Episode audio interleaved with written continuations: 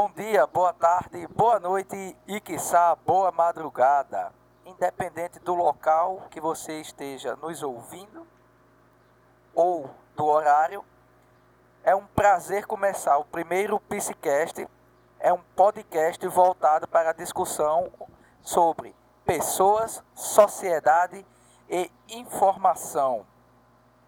Meu nome é Rock, sou psicólogo de formação, da, baseado na teoria psicanalítica. Também tenho uma formação em técnico de enfermagem, sou técnico em informática, sou graduando em letras e pós-graduando em projeto e desenvolvimento de jogos digitais. E ao meu lado aqui, eu vou pedir que se apresente a pessoa que vai comentar comigo o tema de hoje. Olá pessoal, meu nome é Alan Soares, sou técnico em informática por formação e atualmente sou estudante de Direito. E estou aqui para ajudar nosso amigo Rock a mergulhar nesse mundo do podcast. Seja muito bem-vindo. E muito, muito em breve vou estar lançando meu podcast também, a famosa ou famigerada Cozinha Italiana. Esse aí promete, hein? Olha só, gente, o tema que nós escolhemos para abrir o nosso podcast é um tema que talvez esteja presente mais do que pensamos, mas que dificilmente nós paramos para refletir sobre ele, que é se é possível ou não você ser honesto e ser bem-sucedido. Ou se para você ser uma pessoa que tem status e dinheiro, você necessariamente tenha que ser alguém amoral. Polêmicas, viu? Alguém que usa de métodos ilegais para obter aquilo que deseja e obter o seu sucesso. Nós nos baseamos para fazer esse primeiro debate num, numa coluna da revista de Flávio Paranhos. É, é, uma, é um artigo, esse artigo da revista já é um pouco antigo, mas ele vale a pena a reflexão.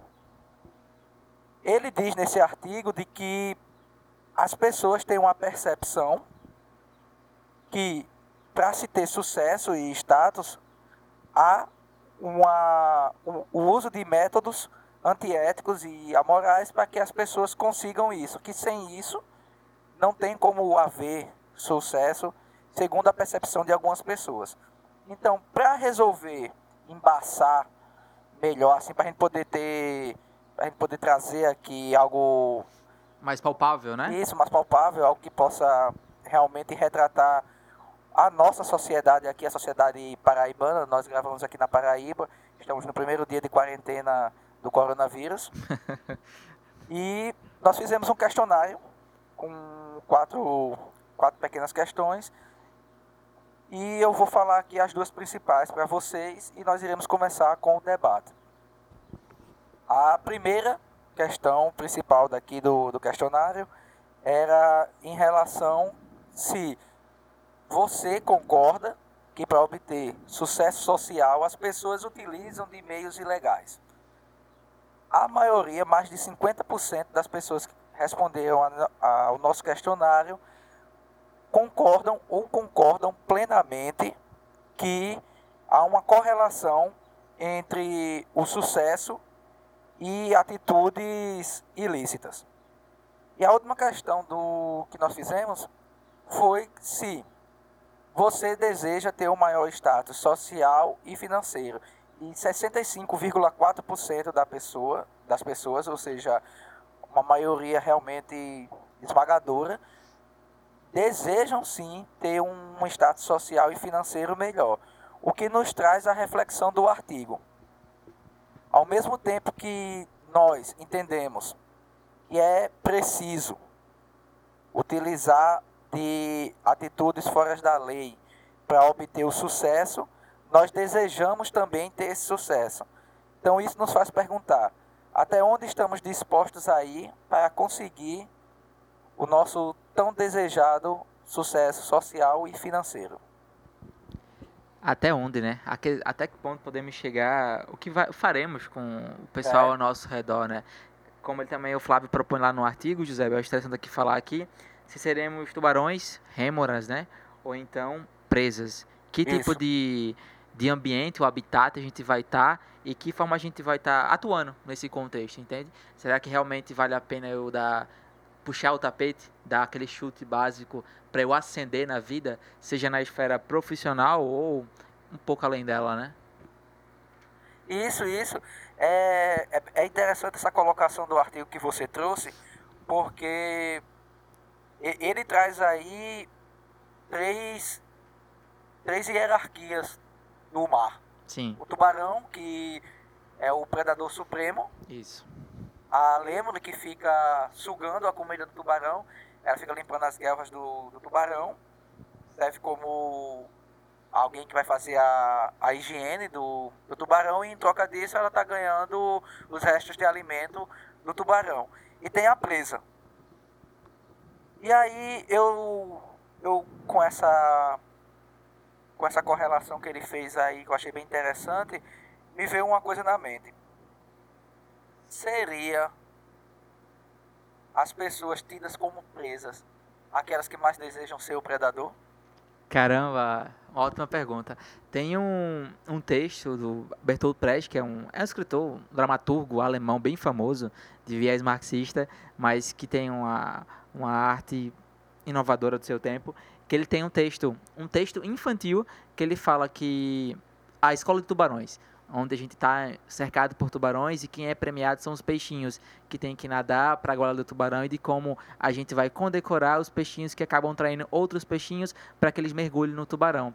Então acho que é muito possível, né, que a gente esteja falando sobre essas presas que eu citei aqui como peixinho, né, fazendo a ponto de referência, que querem se tornar esse tubarão e no final querem ascender, querem fazer sim os seus atos ilícitos e no final querem ser reis, né? Querem dominar, entende? Isso. Mas acho também muito válido citar que nesse habitat também tem algo que para o século ele usa lá muito marcante no contexto da dessa hierarquia do mar. Ele fala sobre as máquinas, mas já pegando como ponto de referência o lobo, né, do Wall Street, o filme Sim. lá e como ele fala desse essa metáfora do tubarão e como é que é essa competição lá dentro e o que acontece lá dentro. E, e agora que é, você trouxe essa reflexão, me, me veio uma frase na cabeça que é todo oprimido deseja ser, ser um opressor né, veio, veio isso aqui na minha mente agora. Eu não tinha pensado nisso até você trazer essa, essa reflexão do Bertoldo.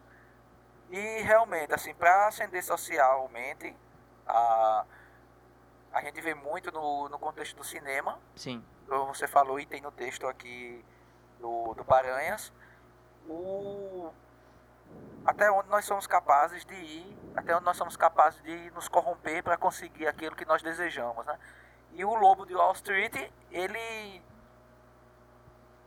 ele é, ele é perfeito, ele é perfeito para mostrar justamente como como uma pessoa comum ele pode simplesmente de um dia para a noite quando vê o, a capacidade de poder que ele pode ter em sua mão ele se deteriorar moralmente, se deteriorar eticamente para alcançar tudo aquilo que ele deseja e quanto mais ele consegue, mais ele quer. Então é, é interessante a gente pensar nisso pela questão de que nós nós rotulamos, né? É, é natural do ser humano do ser humano nós rotular os outros, até porque quando nós criamos é, os rótulos, quando nós damos uma determinada identidade a uma pessoa, cognitivamente falando é mais fácil para a gente. Porque nós estamos tendo uma economia cognitiva, economia de energia, e o cérebro gosta muito de economia de energia. E também, assim, a, ao rotular, a gente evita conhecer profundamente o outro grupo, o grupo externo ao grupo ao qual nós pertencemos. É como aqui o resultado da pesquisa. E mais de 50% das pessoas se colocaram como achando que sim, para ter alguma coisa na vida a mais, você tem que ser, ser contra a lei, no popular, né? E essas pessoas, se a gente for correlacionar com as outras perguntas que nós fizemos, se correlaciona também com um quadro da, da posição social. Maior parte da posição social que foi dita aqui, a porcentagem combina bastante com a porcentagem de pessoas que desejam ter essa, esse status social e financeiro elevado. Então, no momento que nós estereotipamos o, o sujeito estereotipamos um grupo, nós não só estamos defendendo o nosso grupo, é uma forma de defesa, porque assim a gente evita o contato com o grupo alheio e ao mesmo tempo que a gente está evitando o contato com o grupo alheio, a gente também está afirmando o nosso grupo como, como um grupo diferente daquele.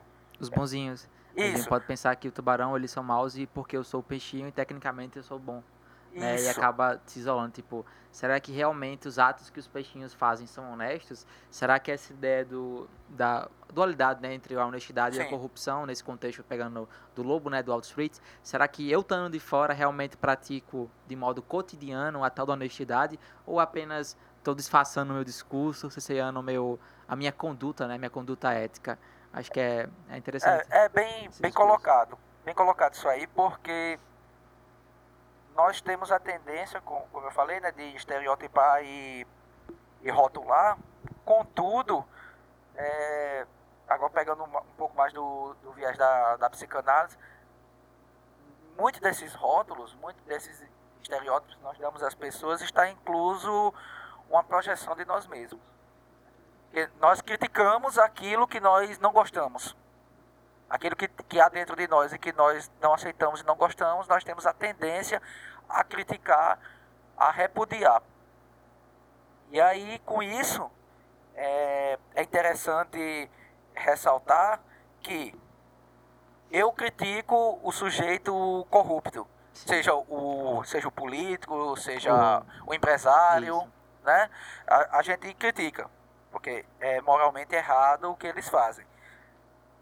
Porém, quando a gente está na fila de um, de um caixa, a gente procura um amigo, né, para dar o, o nosso boleto bancário com dinheiro para o cara pagar para a gente não pegar a fila. Isso não deixa de ser uma corrupção. Sim. A gente está querendo um emprego e negocia esse emprego com alguém conhecido, porque você sabe que se você chegar ali você não vai ser contratado de imediato. Mas se você falar com alguém que você conhece, seja uma pessoa política ou seja alguém que tenha poder hierarquicamente dentro do ambiente que você queira trabalhar, essa negociação também vem de uma corrupção. Também é. vem de, de uma atitude amoral, porque no momento que você está fazendo isso, é como você falou, é um peixinho puxando o tapete de outro peixinho para tentar chegar ao tubarão. Eu acho que é bom a gente esclarecer o pessoal que está nos ouvindo, da gente entender um pouco mais do que vem a ser a tal da ética, da moralidade o que realmente vem a ser esses atos amorais. Acho que é bom falar um pouco sobre isso. Sim, sim. É interessante, é, foi, foi, foi bom você ter falado isso, porque ética e moral são duas coisas que estão interligadas, porém também são duas coisas que se confundem entre si. Sim. A ética, a gente traz ela como o manual social de vida. Uhum. Ele você tem que ir em determinada sociedade, você tem que fazer isso, você tem que fazer aquilo para que seja ético. Sim. Então, são, é um conjunto de regras que rege uma sociedade, que rege um grupo. E o que seria a moral? A moral basicamente é você, você. O, o que para você é certo, o que para você é errado. Qual é a, a sua moral. A moral ela está ligada aos conjuntos de, de leis da, da sociedade, a ética. Porém, a moral ela vai além, além da ética. Porque, por exemplo, se a gente está no ambiente e digamos que eu esqueço a minha carteira. Minha uhum. carteira está lá e tá meu cartão de crédito, tá o dinheiro que eu sonho ter um dia, tá tudo lá na minha carteira. Uhum. E um sujeito ético, ele vai olhar, ele pode até pensar, ah, vou pegar essa carteira aqui, opa, tem dinheiro tal. Mas aí, eticamente falando, ele vai refletir sobre o assunto, vai, haverá uma reflexão dele, e nessa reflexão ele vai pensar, poxa, se eu for roubar isso aqui, fulano pode descobrir, ele pode ficar com raiva, ele pode me denunciar, eu posso ser preso. Então você pensa na série de consequências de você quebrar com as regras sociais. Isso é uma reflexão ética. E aí você me devolve a carteira sem ter roubado meu dinheiro. O sujeito moral, ele está no nível que ele não precisa da reflexão ética. Ele vai olhar lá a carteira com o dinheiro e ele vai dizer, caramba, eu vou devolver a carteira, porque se eu não devolver essa carteira, alguém pode pegar, pode roubar. Ou seja, ele não tem uma reflexão sobre se ele pegar a carteira é certo, se ele é errado, o que ele pode fazer com o dinheiro, se ele pode me entregar a carteira e dizer que já achou ela sem dinheiro. Ele não vai ter essa reflexão prévia. Para ele, a gente pega aqui um pouco de Kant, é um Sim. imperativo categórico. Exatamente, me vem na cabeça logo Kant. Kant, né? Aham. É, Kant é, ele, é, ele é fantástico. Ele colocou ótimas, ótimas pontuações em relação à a, a, questão da vida em sociedade. E é justamente isso, é um imperativo categórico. Onde todo lugar, tecnicamente, todo lugar aquilo deveria ser errado. Então, roubar é errado em todos os lugares. Uhum. Então, isso é algo moral. O... Deixa eu ver aqui outra coisa que eu posso referir. O Matar.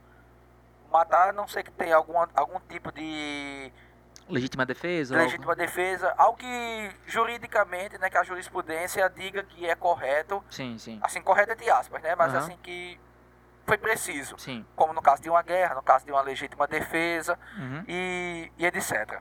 Então, mas em si o matar é errado, então é um imperativo, é algo moral. Você naturalmente sabe que tirar a vida de outra pessoa é errado. Você não precisa refletir profundamente para você ver se você mata ou não alguém. Tá, é uma ação mais prática, né? Voltada a uma. Não talvez uma praticidade, porque não é talvez para alguns não tão prático, mas se dá nesse campo de apenas vai lá e faz e sem, como você falou, esse processo de reflexão anterior, né? Isso. Ligado mais a, a uma ação, a uma praticidade, de certa forma. Isso é, já é algo automático do sujeito. É auto, automático. A ética, ela varia de população. Sim. Por exemplo, a, a, a maior parte das populações, se não todas as populações. Não, a maior parte. A maior parte das populações ocidentais são de cunho patriarcal, por exemplo. Sim, sim, sim. Mas sim. algumas civilizações, também ocidentais, no caso aqui citando a África, o Velho Mundo, o Velho Mundo não, o Antigo Mundo, né? Porque o Velho Mundo é a Europa, a África já é Exatamente. antigo, então todo mundo nasceu. É. Então, na África, há sociedades que são matriarcais. Há sociedades onde, por exemplo, o adultério é passível de punição com a mulher arrancando o pênis do homem na frente de toda a tribo, por ele ter adulterado com ela. Enquanto aqui, a visão do adultério, embora seja errada, ela é tratada de uma forma diferente. Então, a ética ela é mutável de acordo com os seus grupos, de acordo com as suas civilizações. Isso é que faz a, a ética ser, vamos dizer assim, maleável. A ética é maleável de acordo com o tempo também, com o ano. Por exemplo, na Idade Média, na Idade Média, se você fosse ter alguma atitude contra a igreja, era antiético. Você era tido como herege e a punição era inúmeras, né? Tortura, ser afogado, queimado vivo, etc. Tinha, tinha uma série de coisas. Hoje em dia, não chega a ser mais, em algumas sociedades, não chega mais a ser antiético você confrontar a religião. É a sua liberdade, né? Então, Isso. pronto, acho que é muito interessante falar sobre isso, porque é um contexto de reflexão, né? Você passa a entender que fazer isso talvez não seja mais, não tão errado, mas é um, uma nova forma de olhar, é uma nova forma de refletir, né? De entender que além do campo da sua Isso. liberdade, de manifestar, dizer a, a ideia da negação, você pode negar aquilo e acreditar em outra, outra vertente, Exatamente. um outro tipo de credo, né? Então, E, e, e nisso daí é, é interessante pensar que as pessoas elas estão confundindo hoje em dia o refletir com criticar. As pessoas estão, confundindo bastante isso. Futuramente pode ser até um tema pra gente fazer aqui Sim. um podcast, isso daí. vamos Me anotar viu a ideia, agora eu gostei. Gostei disso daí. Mas faça aí uma pontuação que eu sei que você está querendo fazer. É, já tava aqui é, tendo falado de, de ganchos, mas eu ia trazer também como ponto de referência, né, a questão que tu falou muito da corrupção, né, lá no início que a gente começou falando do podcast, e um livro que eu li recentemente, que é um clássico, é falar, é um clássico contemporâneo, de certa forma, que é o Hobbit, Sim, que a gente tem a- a- uma trajetória, né, de uma ascensão, de, de um ser humilde, que ele tem por si só a... Ele acaba, na verdade, isso é um spoiler, mas, enfim, já fica aqui o alerta de spoiler para você que nunca leu o Spoiler Hobbit. alert. Ou não Spoiler conhece a história ou não conhece a história do universo do Tolkien, né, que é o, é o autor. É uma obra clássica da literatura inglesa, mas de como Hobbit, um ser humaninho daquele, né, um serzinho daquele, consegue ter na sua mão algo tão magnânimo, tão poderoso que é o Isso. anel, né, para todos governarem, né? Para governar acima de todos. Ah, e é interessante que o Hobbit ele é a menor criatura da Terra-média. Ele é menor do que os anões. Isso, isso. E no final ele consegue fazer toda uma travessia e não há uma corrupção do ser. Pelo contrário, ele acaba fazendo coisas que prevalece a ideia da humildade, da é. generosidade, é. da amizade, da esperança, do companheirismo. Então, a gente consegue ver que nessa travessia do Hobbit, a gente tem confrontos muito interessantes, desde de roubar, de, de, de negar a a legitimidade do rei, né? A gente tem um confronto no final Sim. em que como o rei ele acaba sendo corrompido pela questão do tesouro, porque o tesouro ele é amaldiçoado é. por Smaug, né? É uma característica tipo a é. A pedra. Isso. A paranoia do, do, do, do, dragão mediante o tesouro acaba sendo compartilhada pelo rei também. Então, há um jogo muito bonito discutido é, aí. Inclusive, o, o próprio Smaug, ele traz de que o, o tesouro da, daquela montanha é um tesouro amaldiçoado que corrompe todos os reis, né? Pronto, perfeito. O que acontece é, no final, né? E acontece. E fica até meio como, se a gente for pensar, fica como se fosse uma justificativa de Smaug ter aquele, ter aquele tesouro, né? Ele usa como uma desculpa por ele ter tomado a terra, a, a terra dos anões ali, né? Sim, sim. A, a montanha, acho que é a montanha solitária, né? Uhum. Agora eu esqueci o nome é, dela. É.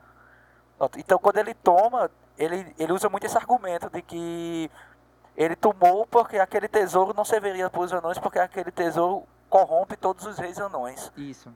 Então é interessante porque é, a gente vê aí dois pontos, né?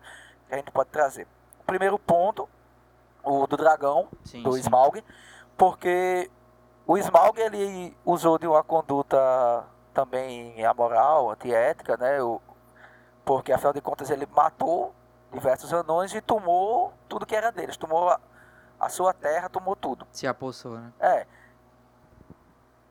E ao mesmo tempo que ele fez isso, é, o rei, no caso, né, o o escudo de Carvalho. Sim. Eu ia falar o Walk and Shield. o, o escudo de Carvalho, o desejo dele não é só retomar a terra. O desejo dele é todo ouro. É tanto que se tiver uma moeda a menos para ele, uma coisa a menos que faltar naquele tesouro, já é como se fosse uma traição, como se a pessoa tivesse roubado tudo dele. Exatamente. Então, então é uma... a gente vê que a, a corrupção já era prévia.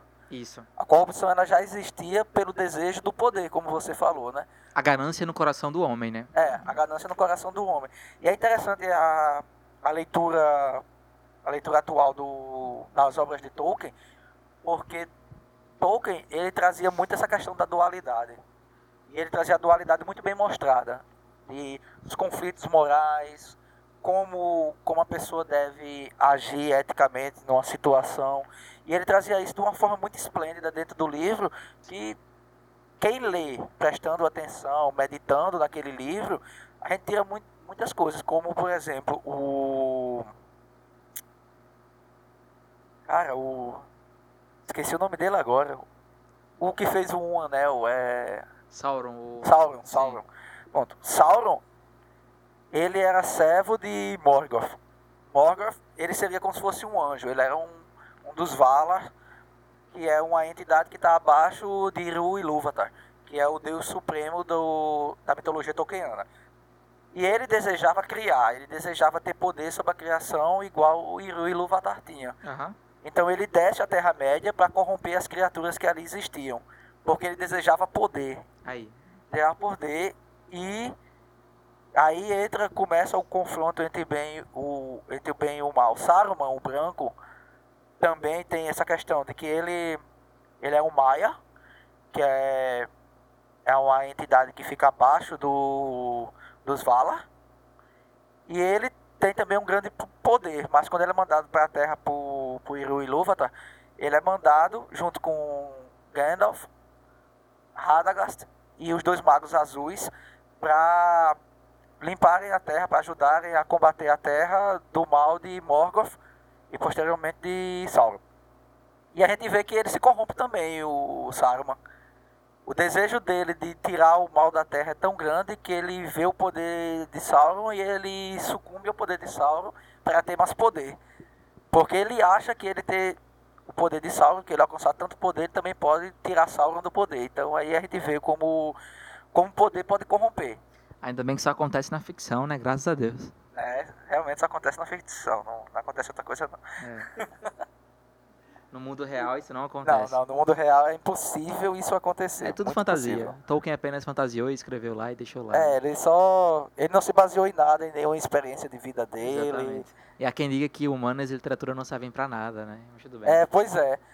Ah, legal. Agora, agora que você, você falou, falou essa questão da, de humanos, literatura e tal, e aí eu volto um pouco para a questão dos estereótipos e das rotulações e etc., que separam os grupos e levam os grupos a conflito. Perfeito.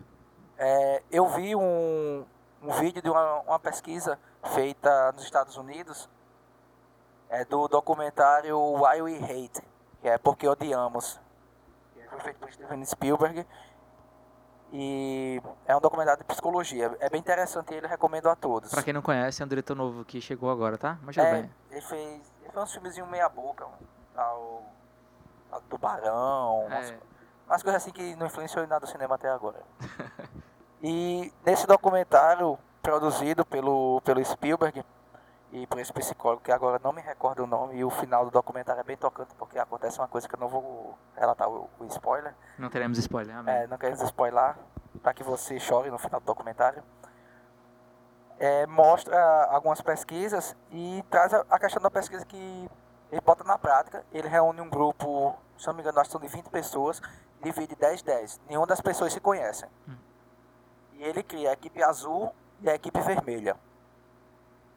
E ele vai fazendo testes para ganhar pontuação. As equipes e a equipe que ganhar a pontuação tem um, tem um prêmio X para aquela equipe que ganhar o, a competiçãozinha. Como se fosse uma mini gincana. E é interessante que, tipo, nenhuma das pessoas se conhecem. As pessoas são de diferentes etnias. O que traz que possivelmente alguém que estava ali poderia ter alguma atitude preconceituosa frente a alguém do- da sua equipe. Porém, sem ele induzir a nada, sem ele falar mal de um grupo A, do grupo B e tal, do azul do vermelho, somente pela atitude da competição, eles criam uma identidade grupal em pouco tempo. Eles criam uma identidade grupal, se, se tornam fortes e começam a odiar o grupo, o outro grupo. Simplesmente eles começam a odiar sem, sem precisar de você criar algo para que aquele outro grupo seja desmerecido. Eles começam a rotular, eles começam a estereotipar o outro grupo e assim eles diminuem o valor do grupo. Isso acontece com os dois grupos. Eles diminuem o valor do grupo concorrente para que, o pra que o grupo deles se sobressaia. Eles mostrando a superioridade. Mesmo que nenhuma daquelas pessoas tenham s- se conhecido antes da experiência realizada. Aí o que é que você me diz disso aí?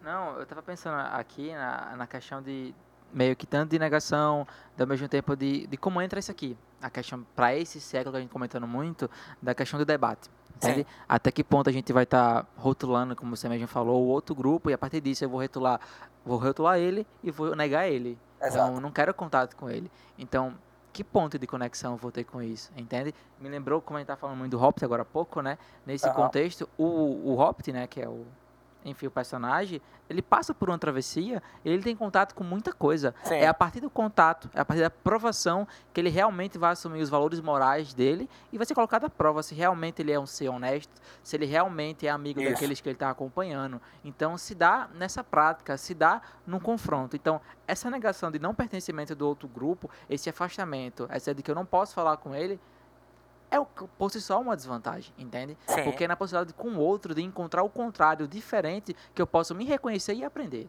Entende? E aí eu posso Exato. realmente comprovar se realmente é uma honestidade genuína ou é apenas uma honestidade que vai servir para o campo da, da imagem, entende? Aham. já que é um século que a gente trabalha muito com aqui, né, nesse espaço mídias digitais, através da voz, da imagem, eu apenas aparecer como um sujeito íntegro e honesto Isso. e no final a corrupção está entranhada em mim e nos meus atos cotidianos, como a gente estava discutindo na fila do pão que você mesmo falou, ou o clássico jeitinho brasileiro, né? Então, Ah, até que ponto essa reflexão e a comunicação sim, sim. pode ajudar a reconhecer essa honestidade de modo genuíno. A honestidade que dá não na televisão, não no rádio, não Isso. em podcasts, não no Instagram, não em Facebook, mas Exato. na vida real, né? Na vida como ela é.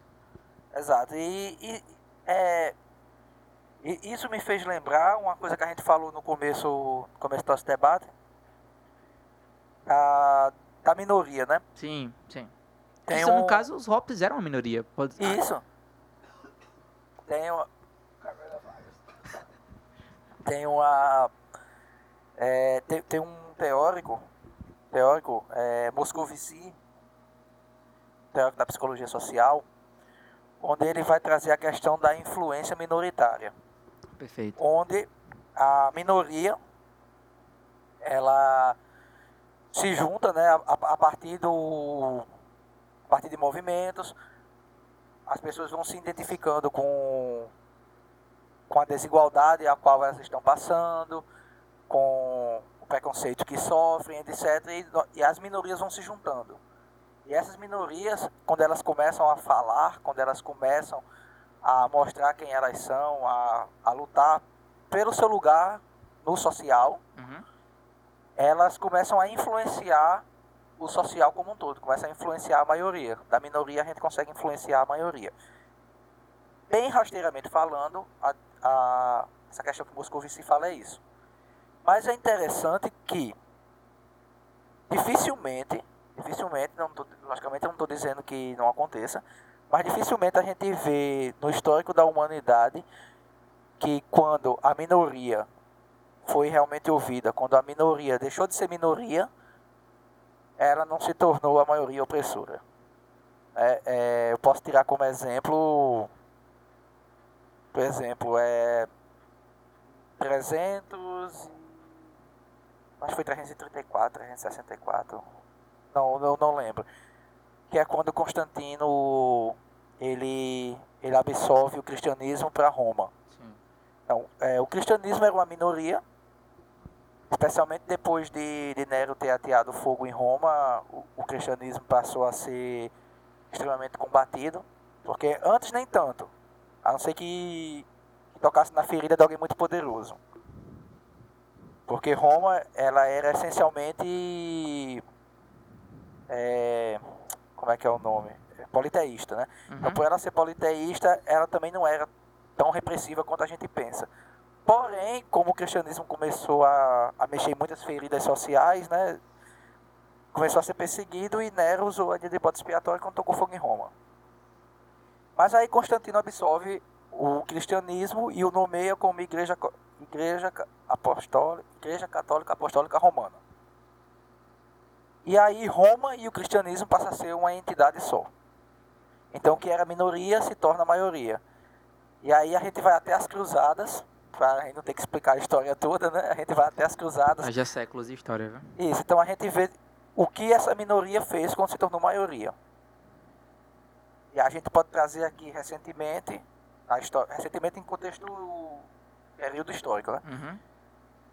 final da Primeira Guerra Mundial, a, a Alemanha, ela foi, ela foi, como é que eu posso dizer assim, ela foi estuprada praticamente pelo, pelas nações que ganharam, né? Porque, se não me falha a memória, seria agora em 2014 que a Alemanha ia terminar de pagar os tributos que foram colocados como imposição após ela perder a Primeira Guerra Mundial. Ele terminar de pagar agora em 2014. O país ficou extremamente pobre, onde comprar um pão custava mais de um bilhão de marcos. Esse é dinheiro com força, né? O dedo não estava valendo nada. E isso aí surgiu, eu acho que o cara mais louco que a humanidade. Não, não vou dizer o cara mais louco que a humanidade já teve, não, porque a gente teve outros piores. Teve Gengis Khan, teve Stalin, teve Mao Tse Tung. Então, mas foi um, com certeza foi um dos piores. E ele pegou essa sociedade que estava completamente arrasada, completamente destruída, que era uma minoria, Uhum. estava sendo oprimida por todos os lados pelas nações que ganharam a guerra, especialmente a Inglaterra e a França. E ele deu uma esperança para o povo e a voz da minoria se tornou maioria e a gente teve um dos maiores genocídios que a humanidade já viu. E além disso, além desse, desse genocídio que o Hitler fez, a gente ainda teve também a questão de que se criou uma espécie de religião que é o nazismo. Que continua sendo uma minoria, mas continua sendo uma minoria que tem uma voz muito forte. E aí, voltando rapidamente para as cruzadas, a gente. As cruzadas, para quem não sabe, foi um movimento da Igreja Católica, onde era para se recuperar a Terra Santa. E a Terra Santa estava na mão dos infiéis. E os infiéis eram o Império Turco Otomano. E de lá para cá, para quem não sabe, o islamismo odeia o cristianismo por causa disso. por causa das cruzadas. Que era uma minoria, que se tornou também uma maioria. Então a gente vê que tende a se repetir. Logicamente, não em todos os casos. Mas em grande porte, infelizmente, os resultados não são bons. E aí, o que é que você me diz desse, desse contexto histórico que eu trouxe aqui? É muito forte e ele abarca muita coisa, né? Mas eu vou estar tá aí, a, chegando para falar um pouco sobre o nazismo, numa, num, tanto num viés mais pop ou cultural. Sim. A gente teve um filme que ganhou o Oscar de roteiro adaptado, que era o Jojo Rabbit. Exatamente. E que se encaixa perfeitamente o que eu estava falando anteriormente, de como vai se dar no século XXI, um século que se propõe a ser tão conectado, como se dá a comunicação, entende? E ao mesmo tempo eu estava falando da comunicação como a ponte. Essa ponte de travessia, onde a gente vai poder realmente não testar, mas confrontar, realmente Sim. revelar essa tal da honestidade, já que a honestidade é uma das palavras-chave do podcast de hoje, né? Como eu estava falando. Então, para o século XXI, esses grupos que estão voltando, que são os neonazistas, estão se disseminando, estão se criando, são minorias ainda, né? Exato. Porque a história ela tá aí para para para esclarecer e né? jogar a luz nessa, nessa loucura, nessa desumanização, é. que é algo que jamais, jamais pode acontecer de novo. Então, para esse século, de que forma essa, essa comunicação ela pode vir mais uma vez, né, para jogar luz sobre isso e impedir que isso se espalhe como, como um vírus, né? Enfim, uhum, e, como o coronavírus. Como o coronavírus e, enfim, desumanize mais uma vez aquilo que já foi desumanizado. E é, agora que você me falou isso, eu lembrei de uma coisa. A gente trabalha muito na psicologia, na relação de grupos como uma das opções de, de como trabalhar grupo, diferentes grupos para que eles possam é, atuar atuar como um grupo só, que eles possam aceitar as diferenças que existem entre um grupo e outro e se não cessar, mas pelo menos diminuir a hostilidade entre grupos, é o que nós chamamos de interdependência mútua. Seria basicamente, vamos supor, um, é, tá, falou aqui nazista, né? Vamos pegar o neonazista, ele se intitula uma raça superior, é um cara branco, olho azul, loiro. E ele vê as outras raças como, como raças inferiores, né?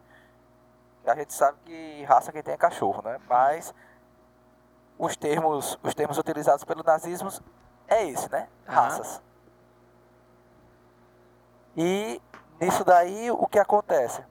Trabalhar uma interdependência mútua com um grupo desse seria mostrar que muito do que eles conseguem obter, muito do que eles consigam, passa pela mão de negros, de ciganos, de homossexuais. É você mostrar que aquele grupo que o sujeito odeia, aquele grupo que o sujeito repudia e que deseja o fim, é um grupo essencial para a sociedade e que muito do que ele tem existe derivado daquele grupo X. Então, a interdependência mútua ela trabalha a conscientização do sistema simbiótico que é a nossa sociedade. Sim. Pode, pode falar aí que eu sei que você está com um apontamento aí legal para fazer. Não, eu estava tentando retomar de alguma forma para gente para falar, né? Lá do início, que eu lembrei agora do, dos peixinhos Sim. versus os tubarões, entende? Mais uma vez, de, de como esse, esse grupo, eles, como a gente, você mesmo citou, eles fazem parte de um habitat natural, que é o ambiente marinho, e da forma que eles trabalham, que eles trabalham em conjunto e como mantém o equilíbrio do Sim. ecossistema, que na biologia eles chamam de homeostase, entende? O equilíbrio do ecossistema, onde cada um faz sua função e no final acaba operando, né? E, e funcionando, certo? E, funcionando, e mantendo exatamente. o equilíbrio natural das coisas. E, enfim. Não, e, e agora que você trouxe isso, é, que você trouxe a questão do ecossistema, subir hierarquicamente seja nível social, financeiro e etc., né, que é o nosso tema. Subir hierarquicamente, usando de métodos antiéticos e pegando essa ligação que você trouxe, me lembrou uma coisa também dentro da biologia, que é quando você desequilibra um ecossistema. Se você traz uma espécie que não é nativa daquele ecossistema, por exemplo, aquela espécie, ela, logicamente, ela não vai ter um predador para ela, porque ela não é dali. Então, ela vai subir na cadeia alimentar. Sim. Ela vai subir e ela praticamente vai acabar com as outras espécies que tem. Perfeito. Ela vai acabar quebrando a teia alimentar, a Isso. cadeia alimentar, entendi. Corrompendo todo um lugar. Exato. Sim. Exato. Eu lembrei agora quando você falou disso. E a gente tem aqui, por exemplo, o, o caramujo africano. Sim, A gente sim. aqui foi trazido para para comer algumas larvas das plantações de cana, né? Sim, sim, sim. E o que aconteceu foi que até hoje aqui no Brasil, especialmente aqui na região Nordeste, que tem muitas usinas, muita plantação de cana, a gente sofre na época de chuva com a epidemia de, de caramujos africanos que trazem também por si só doenças. E o que foi que fizeram para tentar diminuir isso? Pardais.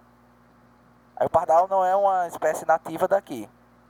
E hoje em dia a gente vê mais pardais do que Caramba. o- outra, outras espécies de animais aqui na região. É interessante a gente correlacionar né, com, com o nosso tema. Porque a espécie está tentando apenas sobreviver. né? Diferente do homem que, que tem a real intenção de desequilibrar aquele ecossistema que ele está inserido para que ele possa crescer nele, essas espécies não, elas estão agindo de forma natural, elas estão lutando pelo seu espaço. Porém, como elas estão sendo colocadas no lugar onde ninguém. é, onde ela não tem inimigo natural, então ela por si só termina se transformando na opressora. Ela acaba com o alimento das outras espécies, ela rouba o lugar de desova das outras espécies, como o próprio sapo africano, né, que é o sapo cururu também, que é- também foi trazido nesse contexto para comer os próprios moluscos, e aí tem- hoje aqui na região Nordeste a gente tem um desequilíbrio ambiental enorme justamente por causa disso. E esse desequilíbrio ambiental acontece com o sujeito amoral. O sujeito amoral, ele é o equilíbrio, ele é o desequilíbrio ambiental em pessoa. Porque ele chega numa instituição, numa sala de aula, onde for que ele tiver, ele chega, ele vai se inserir ali como, como, essa, como essa entidade que não faz parte do ambiente, ele vai começar a parasitar os outros, né? E aí futuramente a gente vai debater o filme Parasita, né? Que já está na cabeça da gente, vocês fiquem atentos aí que a gente vai fazer também um debate sobre Parasita. E ele vai aprender com a, com a espécie dominante, e quando ele aprender com a espécie dominante, ele vai começar a desregular o ecossistema. Sim. né? Como eu falei, seja da empresa, seja da ambiente sala de aula, do que for. Ele vai desestabilizar esse ambiente. Quando ele desestabiliza o ambiente, assim como uma espécie que não é in natura, ele vai abrir espaço para que ele possa crescer e aí ele vai puxando o tapete das outras espécies do ambiente até que ele vire o tubarão. Ele vai se pôr no lugar do tubarão, mesmo que muitas vezes ele, ele seja apenas um peixinho. Mas ele vai ascender ao posto de um tubarão. E vai ser uma travessia muito árdua, tanto para ele enquanto sujeito, que ele vai acabar, talvez, talvez não, né? Em muitos momentos, perdendo características que são primordiais para viver, em- viver em sociedade, né? Mas, e ao mesmo tempo, ele vai prejudicando o outro de uma forma tão grande que acaba desumanizando o outro, acaba segregando o outro, Exato. colocando o outro em uma situação que não deveria, não poderia, entende? Então, Isso. seus valores foram corrompidos, sua ética foi abandonada, sua moral foi dissolvida e esse cara se deixou corromper pelo anel sem fazer uma correlação Isso. com, com o Hobbit, né? E, e é Ó, triste. É o que a gente vê acontecer, por exemplo, com o Frodo. Sim, O Frodo, ele. A jornada dele, ele se corrompe com, Sim. com o anel. E quem, de certa forma, salva o Frodo de um anel é o Sam. É tanto que em entrevistas, é, Tolkien dizia que a história do Senhor dos Anéis é uma história de amizade. E mais do que uma história de amizade, é uma história sobre o Sam. O Sam é o verdadeiro herói do Senhor dos Anéis. E não eis a o Frodo- revelação. Não Frodo. Ah, spoiler. É. Não Frodo, nem, nem Gandalf, nem Aragorn, nem Legolas, nem Glim, nem ninguém. É Ah. o Sam. Porque Sam foi o que não desistiu da amizade e foi ele que conseguiu levar o Frodo até a montanha, mesmo o Frodo já estando corrompido pelo um anel. Porque ele era um sujeito ético e ele era um sujeito moral. Ele acreditava nos laços de amizade, ele acreditava no que era correto fazer e ele não queria poder. Ele queria balança, ele queria equilibrar as coisas, ele queria apenas ajudar. Perfeito. Thanos, Thanos também queria a balança. Mas já, é, enfim. Tem mais alguma colocação que você queira trazer aqui pra gente? Acho que nós a gente pode finalizar pegando alguns pontos lá iniciais para fazer. Para fechar, Para né? fechar, é. E, e, enfim, voltar para a pergunta inicial, né? A gente abre o programa perguntando se é possível realmente ser honesto Sim. e no final o sucesso ser uma consequência, né?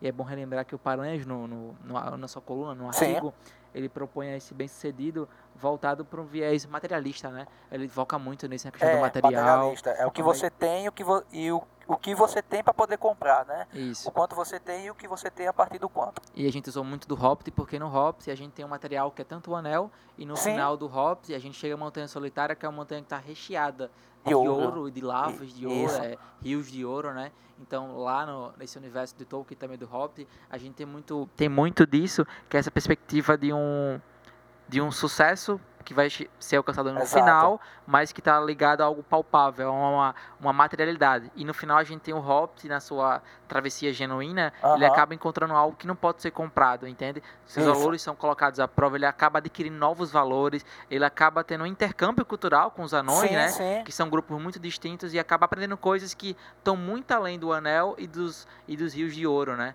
E acaba voltando Exato. para casa com muito pouco, o que é mais interessante.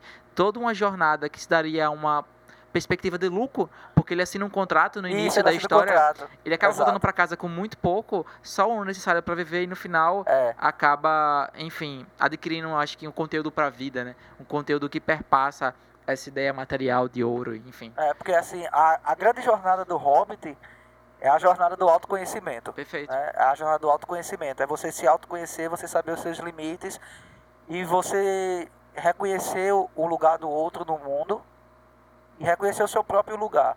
E o Hobbit mostra que você não deve é, você não deve se sobrepor ao outro para você ser uma pessoa melhor. Você é uma Isso. pessoa melhor quando você se conhece. E foi o que aconteceu durante a trajetória do, do Hobbit. Foi isso. Foi um, foi uma jornada dentro de si próprio, tendo os outros como caminhos para você se conhecer Perfeito.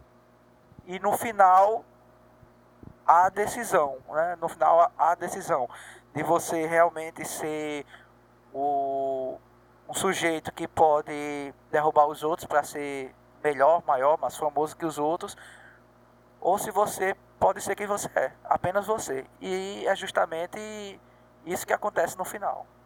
Seja apenas você. Eu acho que a maior mensagem do Hobbit é essa. Se conheça, seja você, e se assim você for, você, você consegue ir para lugares muito mais distantes do que você imagina se você fosse perder tempo tentando puxar o tapete do outro. Que é isso, até porque ele está lá e ele não, ele não pede para sair, né? Ele é quase que obrigado, Sim, de certa forma, ele é quase sim, que obrigado Sim, a, sim.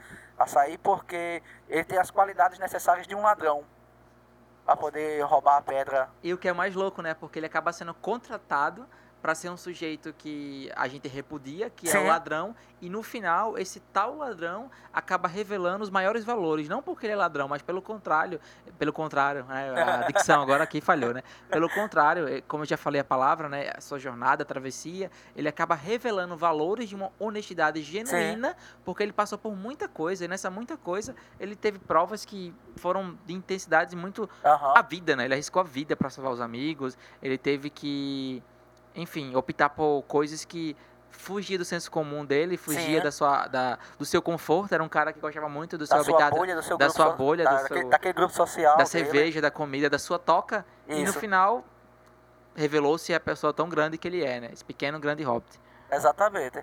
E a, com isso, cara, se for falar de Hobbit. É, a gente fica aqui horas eu e acho que eu acho que a gente tem que fazer um sobre o Hobbit. Perfeito. É, acho que a gente gente- tem que fazer. Eu vou. Vou pegar analisando. É, vou pegar ok, analisando aham. pra gente poder debater. Aí a gente já tem Parasita e ele agora. É, voltando, né? a A, honestidade, o sucesso. a- a honestidade e tal. É, há pessoas que conseguem, né? Há pessoas, que, há pessoas que conseguem sem, por exemplo, pelo menos que a gente saiba, não teve. O, o Carlos Wizard, o dono da Wizard, a esposa dele trabalhou durante um bom tempo para que ele pudesse ser quem ele é hoje, né? Ser um multibilionário. Sim. E diversas outras pessoas, enquanto há outros que sempre têm discussões, que sempre tem coisas como o, o Trump. O Trump, por exemplo, a, a biografia não autorizada dele, eu estava assistindo aqui o documentário sobre a vida dele, e sempre ao redor dele tem alguém ou alguma coisa que denuncia de que aquele poder veio derivado de algo. Embora a origem principal do poder dele né, tenha sido o pai dele, e o pai dele tinha a construtora e não queria crescer mais do que já estava, e ele foi para Nova York porque ele queria trazer a construtora para Nova York para ser o maior construtor dos Estados Unidos. Só que o caminho para chegar até lá é, é tortuoso e tem, tem várias coisas que denunciam o Trump como esse sujeito que usa de trampolins para poder ascender moral, moralmente, não, ascender socialmente. Embora ele já fosse rico, né? Uhum. Mas aí é, tem vários contrapontos. Aquele a gente pode trazer também para a gente fechar aqui. A gente tem mais cinco minutos okay. para a gente terminar, tá certo? É, o, aquele cara brasileiro, pô, é, Edson Filho, que fez Cine Hollywood, e, é, Cine Hollywood, Shaolin do Sertão e tal. Ele é um cara aqui do Nordeste, né? De, ele é de Quixadá. Saiu dali, foi pra. Conheceu o Kung Fu. Foi para os Estados Unidos. O cara montou uma academia de Kung Fu. Cara é extremamente conhecido lá, um mestre de Kung Fu de renome. O cara é extremamente bem sucedido no contexto norte-americano e no contexto brasileiro, então a gente nem se fala, mas ele é um cara extremamente humilde, gosta de passar seu tempo no Brasil e ainda de produzir filmes com a temática nordestina para enriquecer cada vez mais a cultura do Nordeste. Isso aí, é um, isso aí é um exemplo que a gente pode ver de pessoas que são que usam de métodos morais e éticos para ascender socialmente e não negam as suas raízes, que geralmente quem cresce é, distorcendo, distorcendo o seu ambiente costuma também negar as suas raízes. Você, você deseja. É, não. É, porque pensando. Ou você agora assim. Nossa, eu não esperava ele dizer isso. É, foi. Enfim. Miserável. É isso, é debate, comunicação, né? É, me lembra, me lembra, na verdade, uma passagem que lembra muita coisa, né? A gente abre um like aqui de referência e acaba, uhum. às vezes é um pouco digressivo, a gente vai para um lugar, vai para outro, mas a gente vai voltando aos poucos para finalizar. Mas me lembra muito a passagem do Douglas Adams, que é um escritor uhum. é, inglês, né, britânico, que numa passagem lá no, no guia do Mochila das Galáxias, ele, ele fala sobre a, a questão da vida enquanto experiência escrita e no é final... Uma crítica social, Mochila das Galáxias. Sim, né? muitas o humor lá dele é extraordinário também. Mas eu queria focar aqui na questão de, de como a gente pode aprender com esses casos Sim. e ver, né? Como a gente tá, trouxe muito hop da literatura de fantasia, de, enfim, da, do universo ficcional do Tolkien, né? Mas agora a gente tá falando sobre e exemplos... algo que não seja palpável pra gente, né? É isso, tecnicamente. E a gente tá falando agora aqui sobre casos que são casos reais, de pessoas que conseguiram ascender utilizando de meios morais para isso, né? Meios éticos e, e, que passaram por muitas jornadas como Hop, assim, suas próprias travessias, né? E no final deram certo, conseguiram encontrar o tal sucesso, Isso. né? Então acho que como a gente falou aqui do Paranhos, ele se baseia muito no sucesso material, que é o discurso do, tanto do filme, do seu é, artigo. É, o, o, o discurso do de Wall Street é esse, que pra gente obter o dinheiro o que a gente dinheiro, quer, né? a gente tem que fazer por onde. E pra fazer por onde, a gente tem que usar todos os métodos. E aí a gente vai pra Maquiavel, que os, Sim, né, os fins justificam os meios. meios. Sim. É basicamente o que o filme se propõe a mostrar, claro, numa forma crítica, né? Mas de certa forma também muito, muito bonita, né? Que Sim. beleza. Eu acho que ele traz mais a questão de, de despertar o desejo das pessoas de serem amorais. Eu acho que o filme traz mais disso do que a relação de que é errado o que está sendo feito, que ele embeleza muito, né? Sim. O Martin Scorsese, ele é um diretor fantástico, ele é muito é muito visceral no que ele faz, mas eu acho que nesse filme ele pecou.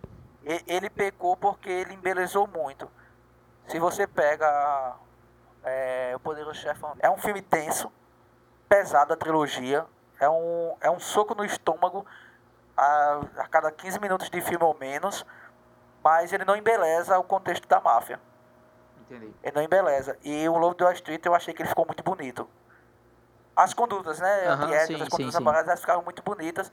E quando eu trabalhei isso em sala de aula, no, no cursinho pré-vestibular, muitos alunos que chegaram para mim e, e disseram que o sonho deles era fazer aquilo para conseguir o que, o que aquele cara tinha. Então eu tive uma resposta direta do social mediante o que o filme produziu. Então eu acho que ele embelezou demais o lado errado, em vez de ter mostrado que aquilo era, era errado. E aí, para gente finalizar, eu trago para você a pergunta de 5 milhões de dólares, né? Porque se for a pergunta de 1 milhão de reais, né? Não, é É. 5 milhões de dólares. A pergunta de 5 milhões de dólares. Você acha que é possível ser socialmente. é, ascender socialmente e financeiramente. Agora, estou falando ascender, ascender no sentido de ascender mesmo, de ser conhecido em diversos lugares, etc. e tal, para aquele contexto de fama que nós temos. Sem precisar usar os métodos do jeitinho brasileiro, os, ant- os amorais. Pensa, reflita, né? Pensem, reflitam e aproveitem suas travessias, né? Para esse momento, tentem encontrar a resposta. Não vai ser agora, não vai ser amanhã, Aham. não vai ser no próximo podcast que iremos encontrar, mas que espero sinceramente que essa travessia de honestidade, de conduta contra a corrupção, de que essa luta diária de ser um sujeito íntegro, moralista, né, no sentido bom da palavra, Aham. e ético, seja uma luta de, de vitória, entende? Que consiga encontrar o seu próprio sucesso e que você encontre sua própria resposta. Vai ser minha, meu desejo para vocês, ouvintes. Todos nós temos um anel. Em qualquer momento da nossa vida vai aparecer um anel para nos corromper. Em qualquer momento da nossa vida vai aparecer um corretor de ações que vai nos mostrar o caminho mais curto para que a gente possa vender ações que não existem e, e ficarmos ricos. Em todo momento da nossa vida vai aparecer político que, que se diz coitado, mas que ele a verdade que ele quer é levar a gente para entrar na política e sermos coitados enquanto estamos enriquecendo. Então, em todos os momentos vai surgir alguma coisa desse tipo na nossa vida. Então, eu acho que o mais importante é pensar sempre em quem é você, as suas origens, a sua moral, a sua ética, o que você realmente acredita. E assim como no Hobbit, escolher o caminho mais difícil, fazer uma trajetória de edificação pessoal e não é de edificação material. Porque a edificação pessoal a gente leva até o final da nossa existência e a material não. A gente tem pessoas aí como Ike Batista que teve uma edificação extremamente material, chegou a ser o homem mais rico do país e quando foi preso não tinha um curso superior, não tinha nada, o, o cara simplesmente herdou. Então é, é refletir e pensar. Nem sempre o caminho mais curto é o melhor, quase sempre o caminho mais longo é o mais edificante. Então eu deixo esse, essa reflexão e essa crítica social foda que a gente fez aqui para vocês, nossos ouvintes. Espero que tenham gostado do, do nosso podcast. Ah, o resultado do nosso questionário vai estar na descrição. Vocês vão poder acessar, a gente vai colocar aqui alguns links. Assim como a indicação do artigo do Carlos também, do Paranhos, Isso, né? eu vou, eu vou colocar em PDF para o pessoal poder baixar e ler. Perfeito. também e ver de onde a gente se inspirou para criar a, a nossa introdução nesse, nesse mundo nesse mundo da fala, né? Eu sou do mundo do vídeo, sou tão acostumado com o mundo da fala, mas eu achei fantástico esse primeiro momento e eu acho que é isso, né? Vamos vamos esperar as próximas e esperar o feedback de cada um de vocês. Muito em breve nos encontramos na cozinha italiana e pela vida. Tchau. Pronto, é isso aí. Decorem esse nome, hein? Cozinha Italiana. E para quem quer fazer um tratamento psicológico, 9370 9277, meu, meu WhatsApp, é só falar comigo. Estou aqui pronto para ajudar, porque para mim a sua saúde mental está em primeiro lugar. Valeu, pessoal, falou e até a próxima.